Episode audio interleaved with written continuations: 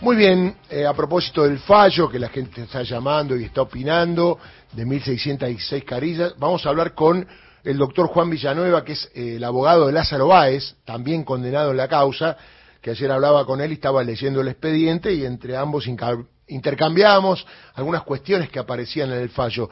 Eh, doctor Villanueva, ¿cómo le va? Darío Villarroel lo saluda.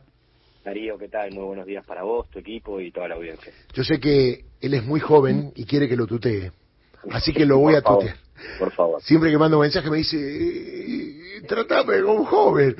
Pero bueno. Eh, eh, Juan, a ver, uno pasó por la facultad, yo a veces siempre digo si yo estudio el mismo derecho, que es el que rige ahora en Comodoro Pi, siempre le pregunto a, a, los jueces en broma y a algunos en serio porque no entiendo cómo se dictan fallos de esta manera, ¿no? Ya hace mucho tiempo que lo vengo viendo, eh, con carencia de prueba, citando la íntima convicción para juzgar a alguien, y como le digo siempre a la gente, para mandarlo preso o para inhabilitarlo, digo, en caso de un funcionario, muy liviano todo, y no conozco fallos, ha tenido fallos muy largos también, con 1.616 carillas para no decir absolutamente nada. Digo, ¿cuál es tu primera evaluación? Bueno, eh, la primera es que no, no es el primer fallo de, este tamaño que tengo. Eh, el de incluso el de la ruta del dinero fue prácticamente el doble de Carilla. Básicamente para un poco lo mismo, eh, tratar de no decir nada y ver si copiando y pegando mucho el bulto por lo menos eh, ayuda a darle algún, algún, viso de legitimidad. Recordemos, si, si te parece, que en, este, en esta causa la Fiscalía, al no tener absolutamente ninguna prueba, porque lo que pasó durante el juicio, yo siempre que me lo preguntan, soy bastante efusivo en este tema. La fiscalía del juicio se fue muy mal parada. Sí. Porque pidió eh, básicamente o prácticamente 100 testigos, de los cuales, dejando de lado algunos testigos por ahí con alguna intencionalidad política, como, como Zubich eh, o, o, bueno, Javier Iguacel, no le aportaron absolutamente nada, y todos los testigos que habían sido de cargo terminaron siendo testigos de descargo. Eh, y acá lo que se ve es un poco lo mismo. Eh, tenemos un tribunal que primero que nada lo que hace es, al inicio de la, de la sentencia, aclarar que pruebas no tienen. Eh, esa, esa falta de pruebas se la atribuyen ellos a que en este caso lo que ellos investigaron fue un delito complejo, entonces por eso es que no tienen prueba. Claro, dice como que esta estructura es muy cerrada, ¿no? Y por eso no, no vamos a investigar, no, no conseguimos nada. Es, es una vergüenza que un tribunal investigando no consiga nada. Tienen todas las armas para hacerlo. La, la, particularidad es que por un lado te dicen eso y entonces por eso ellos dicen, bueno, entonces vamos a resolver a, a partir de indicios. Y por el otro teníamos al fiscal hablándonos de tres toneladas de prueba a los gritos y de una manera muy histriónica cuando alegó, que después nosotros lo demostramos en los alegatos, eh, evidentemente la prueba ni siquiera la había leído, no había pasado de pesarla, porque en el, en el expediente, eh, para que la gente entienda, digo, el expediente tiene en este caso eh, cientos y podría ser, y animarme a decir, miles de subexpedientes adentro, que son los expedientes de las obras, bueno, la prueba del tribunal la tenía. El problema es que la prueba no le permitía condenar, sino que de haber tomado la prueba, el único camino era la absolución. Y acá te quiero hacer por una, una, pequeña aclaración. Cuando terminó el juicio, cuando nosotros alegamos, el tribunal nos dijo, ustedes pueden usar toda la información pública que quieran. La información pública no necesita ser incorporada al juicio de la manera que otro tipo de pruebas, como una testimonial, como una pericia. Bueno, cuando nosotros alegamos, le pedimos información pública a distintos organismos del Estado. Y con información pública, nosotros probamos y se lo mostramos en la cara a los tres jueces y al fiscal que no existía ningún sobreprecio, que los precios de todas las obras se correspondían con los precios de las obras en cualquier otra provincia del país. Bueno, el tribunal a nosotros nos dijo, mire, esa prueba que usted nos presentó, nosotros no la vamos ni a mirar, porque nos parece que no está incorporada de una manera regular. La tendrían que haber presentado al principio del juicio. Bueno, para aclarar igual, yo al principio del juicio no estaba. Yo agarré el juicio un poquito sobre la mitad. Pero a lo que me refiero con esto es que el tribunal incurre en algo que nosotros denominamos de una manera más o menos técnica, es renuncia a la verdad material. El tribunal sabe que la prueba absuelve y sabe que lo que están diciendo es falso. Pero lo que dicen es, esa prueba que dice y que me demuestra que lo que estoy diciendo es mentira, no la voy a mirar. Claro. Porque no me parece por la manera que se incorporó que sea adecuado hacerlo de esa manera. Un ejemplo muy claro para que se entienda, es como que estemos al final de un juicio por homicidio y yo esté alegando por la defensa y diga, mira, acá está la persona viva, muerta no está. No, mire, pero esto usted no lo presentó en el tiempo oportuno, entonces a su cliente lo voy a condenar por homicidio igual. Está claro. Esto es lo que vemos en este juicio. Sí, y otra cuestión es que se convirtieron en ingenieros peritos los jueces al tener testigo puesto por la fiscalía y otro puesto por la corte con una determinada parcialidad contra Cristina Fernández de Kirchner, entre otras cosas, que no le aportaron nada y dijeron, bueno, pero nosotros ya más o menos conocemos del tema, ¿no? ¿Cómo se aprende a peritar obra pública durante un juicio? Bueno, eh, a ver, evidentemente aprender no lo aprendieron. Ahí lo que quiero hacer una aclaración es, el tribunal, retomando lo que, lo que sucedió en los alegatos de las defensas, destrozó a los peritos. Había dos peritos, un perito del fiscal y un perito de la corte, más allá de un perito de parte. Eh, a los peritos oficial y al perito de la fiscalía, el tribunal los destrozó. Claramente, o sea, y fue muy categórico en esto, la metodología que utilizaron no se corresponde con lo que tendrían que haber hecho. las comparaciones que pretendieron realizar, porque la realidad, y nosotros lo dijimos en alegato, esos dos peritos tenían un objetivo predeterminado. Por eso nosotros pedimos extracción de testimonios por la actuación de esos peritos. Nosotros creemos que esos peritos cometieron un delito porque fueron al juicio a mentir. Bueno, el tribunal esto lo retomó. El tribunal dijo, lo que los peritos dijeron está mal. Los peritos vinieron a dar una explicación y a comparar peras con manzanas, por decirlo de una manera eh, bastante sencilla, y a todo lo que los peritos dijeron lo descartaron. Entonces el tribunal se vio en un problema, porque para que la gente lo comprenda, cuando uno en, en un juicio por administración fraudulenta si es un tribunal y quiere condenar, la Corte es muy clara en este punto. Dice, uno tiene que tener una pericia, mm. una pericia que determine este número es el monto del perjuicio. Bueno, en esta sentencia no está, porque la, el mismo tribunal, ante el trabajo tan pobre de los peritos, los tuvo que dejar de lado.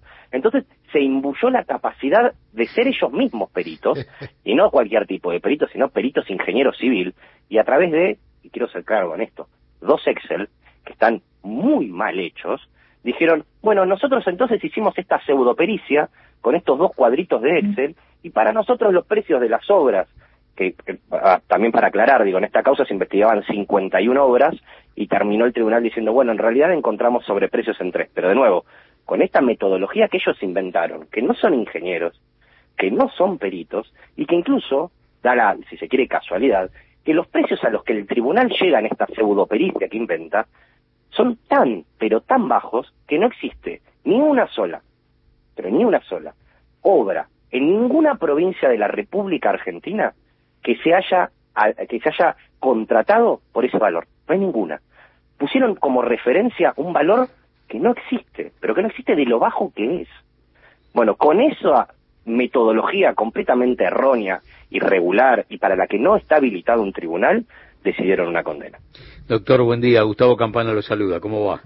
¿Qué tal? Buenos días. Eh, es difícil porque le voy a hacer una pregunta que yo sé no tiene respuesta, pero eh, voy a intentar este, fijar una posición para que usted la amplíe. Eh, a mí me parece que a usted, a mí, a muchos hombres y mujeres de a pie, se nos acabaron las palabras, que ya el tiempo de ser eh, algo así como comentarista de esta locura, eh, tiene que, necesita imperiosamente otra instancia superadora, terminar con esto, porque esto termina con nosotros, y cuando digo nosotros digo la República Argentina como tal, el Estado-Nación. Eh, ¿Cómo se sale de esta locura? Porque en algún momento habrá que hacerlo. Usted se preguntará eh, el porqué de su trabajo. Yo me estoy preguntando todo el tiempo el porqué del mío. Eh, porque esta no deja de ser una denuncia, una denuncia a través de un diagnóstico que nunca cura al enfermo. Mm. Eh, bueno, lo escucho. A ver, eh, yo soy un técnico, yo soy un, yo soy un abogado penalista. Eh, la verdad que la, la respuesta a cómo se sale de esto no, no la tengo. Me puedo aventurar y decir que la salida debiera ser política. Yo la pelea que me toca dar la voy a, la digo, la vengo dando y la voy a seguir dando en el único plano en el que la doy, que es el plano del derecho. Eh, en el plano del derecho yo mm, me pasa, leo cosas que, eh, que, que han inventado, que no salen de ningún libro, que contradicen directamente la biblioteca con la que uno espera, uno se formó, eh, uno cree que está jugando con unas reglas determinadas, pero después cuando se pone a leer, bueno, se da cuenta que por ahí esas reglas, o que bueno, que el tribunal entiende que esas reglas en este caso particular no se aplican. Yo veo, la verdad, que con, con bastante asombro que un tribunal me diga, prueba no tengo, pero bueno, voy a condenar por indicios porque esto es muy difícil. Miren, a ver, hay, hay un principio básico del derecho liberal que tiene cientos de años. Si un tribunal no tiene pruebas y tiene dudas, lo que tienen que hacer es absolver, no condenar de cualquier manera. Esto es exactamente todo lo contrario a lo que se enseña en la facultad y a lo que además, digo, viene siendo el derecho penal liberal en todo el mundo civilizado. O sea, es un retroceso de cientos de años. Tal cual, inclusive antes, doctor, yo he leído fallos donde los jueces por ahí tenían una íntima convicción de que el hecho había sucedido en otros casos. Sin embargo, decían, sin embargo, atento a la carencia probatoria, no podemos condenar a los acusados. Era la lógica de siempre, ¿no? Bueno, no, es, lo que uno se, llama eso el eh, principio indubio pro reo. Si el juez tiene duda, tiene que resolver eh, a favor del imputado. Acá lo que se ve es exactamente lo contrario. Es un tribunal que dice, yo estoy convencido de que hay un delito, no sé cómo probarlo, no tengo pruebas para probarlo, pero igualmente voy a condenar. Bueno, estos van a ser básicamente algunos de, los motivos de agravio. La realidad es que a nosotros nos, nos, nos sorprende, digo, desde la defensa, eh, esta decisión, que, que es una decisión, yo entiendo, consciente de no investigar. Nosotros escuchamos al fiscal gritando durante los alegatos que un conjunto de obras no existía. Y el fiscal, yo quiero que, lo, que la gente lo sepa porque por ahí nunca lo escucharon, pero ni el fiscal ni los jueces fueron jamás a la provincia de Santa Cruz. no la pisaron. Opinaron y resolvieron sobre obras que nunca pisaron. Yo al fiscal lo escuchaba, insisto, gritando, desaforado, que un tipo de obras que se llamaban remediación de canteras no existían y que eran una mentira, y yo miré, durante mi alegato lo que hice fue abrir Google Earth, hacer zoom y mostrárselas una por una. Y quiero ser claro con esto. ¿Saben qué dijo el tribunal sobre este papelón de la fiscalía? No hay un renglón. Nada. No hay absolutamente nada. Entonces fue el ridículo total y absoluto de la fiscalía y el fracaso rotundo, porque también digamos las cosas como son, digo, la fiscalía acá corría con el caballo del comisario y pidió 12 años de prisión para más de 10 personas y se fue con, nosotros fuimos absueltos por asociación ilícita, que era el, gran pedido de la fiscalía y de muchos sectores. La banda. Con la, exacto, con la mitad de las personas imputadas y con la mitad de penas. Ahora, si el fiscal corría con el caballo del comisario y se fue con la mitad de lo que, lo que pidió, imagínense el, el, nivel de pobreza técnica, argumentativa y probatoria con el que construyó su caso. Y la última, doctor, acá leía a mi compañero recién eh, en uno de sus párrafos, porque uno ha leído así, todavía no terminó el total, y usted sabe cómo se leen las sentencias, primero un repaso por arriba, después profundizamos, pero ahí se agrega un libro, yo acuso, y, y se tiene en cuenta un libro. ¿Cómo es esto, doctor? Yo nunca lo vi, ¿eh? Miren, eh, la verdad es que hay, hubo, hubo todo un, debate en una de las últimas etapas del, juicio, que fue la incorporación por lectura, de prueba. ¿sí? Es algo, es un resabio, yo para no ser muy, muy, muy técnico en este punto, que la gente entienda que el código con el que se rigen los tribunales de Comodoro Pi es un código de 1921. Es un código muy antiguo, eh, la mayoría de las provincias del país, la ciudad de Buenos Aires, la provincia de Buenos Aires ya abandonaron esta manera de hacer juicios y esta manera de hacer justicias que todavía sobrevive en Comodoro Pi. Eh, en ese contexto, esa posibilidad de, que existían en causas, eh, bueno, hace muchos años, decir, bueno, toda esta prueba ni siquiera la vamos a producir durante el juicio, porque la idea de los juicios es muy parecida a lo que por ahí la gente tiene en la cabeza de, alguna película, eh, y así deberían ser de alguna manera, y así es en la mayoría del país. Bueno, en estos tribunales todavía se mantiene este resabio antiguo de decir, bueno, todas estas cosas las vamos a incorporar por lectura, vamos a hacer como que pasaron en el juicio. Y, en ese contexto, bueno, metieron, por ejemplo, libros de eh, algunos eh, políticos, libros de algunos periodistas identificados con algún sector político, y lo que llama la atención es que el tribunal les haya dado fuerza de convicción. Entidad, claro. Y, y, a ver, y acá por ahí el paralelismo con la fuerza que le da el tribunal para convencerse de una culpabilidad a un libro de un opositor político o de un periodista identificado con algún sector político, y por el otro lado, cuando uno, por ejemplo, les muestra un informe de la DNB oficial que dice, mire, los precios de estas obras están adentro de lo que se considera un precio de mercado, de hecho, hay obras asignadas en la República Argentina por precios muy superiores a las obras de esta causa. Y dice, no, mire, esta prueba no la miro, esta prueba no me gusta. El libro sí, pero esto no.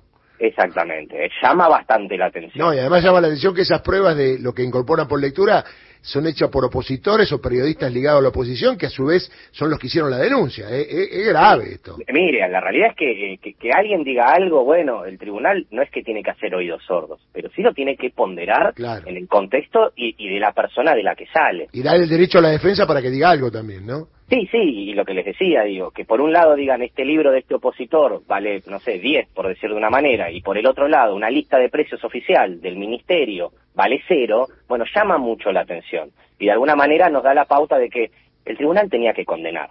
Y que lo que vemos alrededor es un poco de condimento para justificar esa decisión. Está muy bien. Doctor, le mando un abrazo, muchas gracias, ¿eh? No hay por qué, que tenga buen día. Juan Villanueva, abogado de Lázaro es muy claro, ¿no? Creo que ¿Lo entendió la gente o no lo entendió? Sí, el asunto es, este, yo creo que, como le preguntábamos al doctor, a esta altura del partido habrá millones de seres humanos en la Argentina que se empiezan a preguntar, bueno, a ver, eh, ¿cómo, cómo definimos eh, este, este régimen en el que vivimos? Es verdad. eh, porque seguir diciendo la democracia eh, es medio como absurdo. Que no funcione la justicia, ¿no? No, no, es una justicia que maneja la política. Claro. Y por lo tanto maneja el destino del país. Tal cual.